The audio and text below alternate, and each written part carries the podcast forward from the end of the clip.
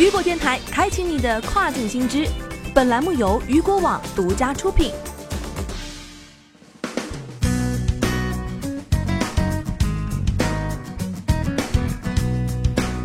这几个月，我们可以明显的感觉到，无论是美国海关还是亚马逊本身，他们的物流政策都是在收紧的。而近期发生的两起事情，对卖家们将有非常深远的影响。那么，第一个就是美国抽查五百箱货物，结果震惊。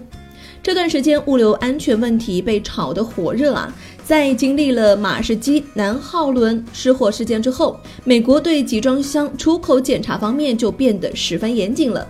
那么，为了提高供应链的安全性，遏制高发的航运事故，美国国家货运局专门成立了 CINS 组织，邀请了十七家船运公司加入，其中包括马士基、汉堡南美、赫伯罗特和法国达菲。而近日，美国国家货运局抽查了以上四家船务公司的共计五百个集装箱，抽查的结果令人震惊。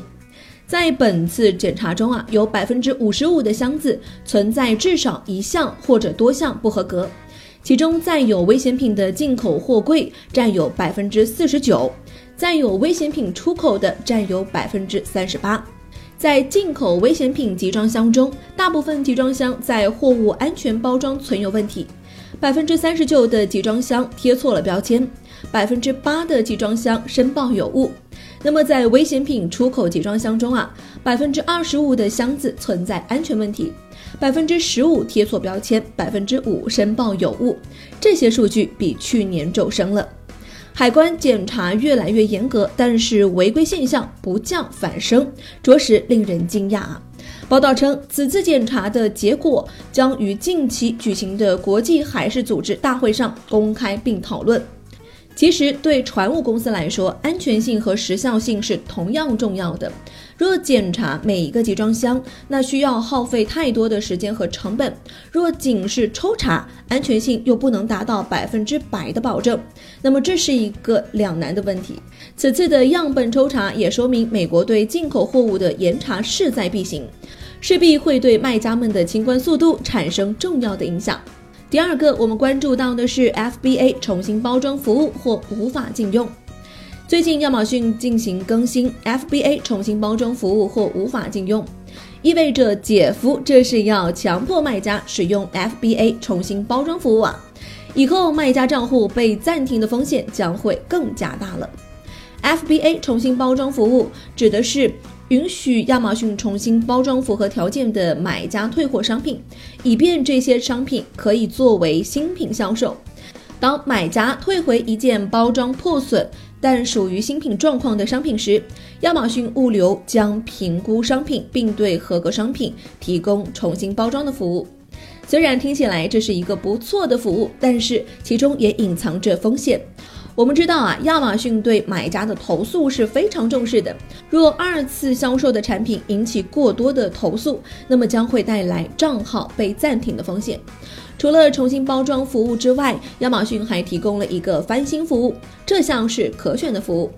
额外的包装服务可以通过可选项进行翻新，根据不同的产品，FBA 可以重新打包、粘贴和装订。去除多余的胶带、非产品标签和贴纸，并重新包装有品牌和无品牌瓦楞纸箱。鞋和服装的翻新可以包括气蒸和去污渍和气味。亚马逊强制卖家使用 FBA 重新包装服务，本意也许是为了减少浪费和提高利用效率，但是最终结果是好是坏还不敢轻易断言。好，第三个我们关注到的是国庆危险品严查。今年是国庆七十周年，十一即将临近了，各大港口、航空站等也出台了新的规定与要求。与此同时，相关稽查与检验也将更加严格。目前，上海联合船代、北京首都机场、蛇口码头和赤湾码头国家货邮检查科分别发布国庆期间危险品运输细则。其中，深圳蛇口码头和赤湾码头将加强危险品检查，需要船公司在集装箱进场前提供货物的生产厂商、由于近期深圳港接连发生两起锂电池集装箱自燃事件，接下来经由陆路闸口和水路驳船进入的蛇口码头、赤湾码头的锂电池及锂电池产品集装箱，需船公司在集装箱进场前提供货物的生产厂商。国家货邮检查科也发出开展航空货运安全检查工作的通知。八月二十六号至建国七十周年结束，各航空公司、货运代理公司需加强内部安全管理，规范航空运输安全检查申报过检操作，杜绝发生瞒报、夹带等事件，严禁伪造、变造航空运输文件运输危险品、航空限制物品。近期，无论是中国还是美国，对货运的检查，特别是对危险品的查处，都更加的严格。各位托运人和货代公司一定要提前了解相关政策变化，做好应对措施，避免违规情况发生。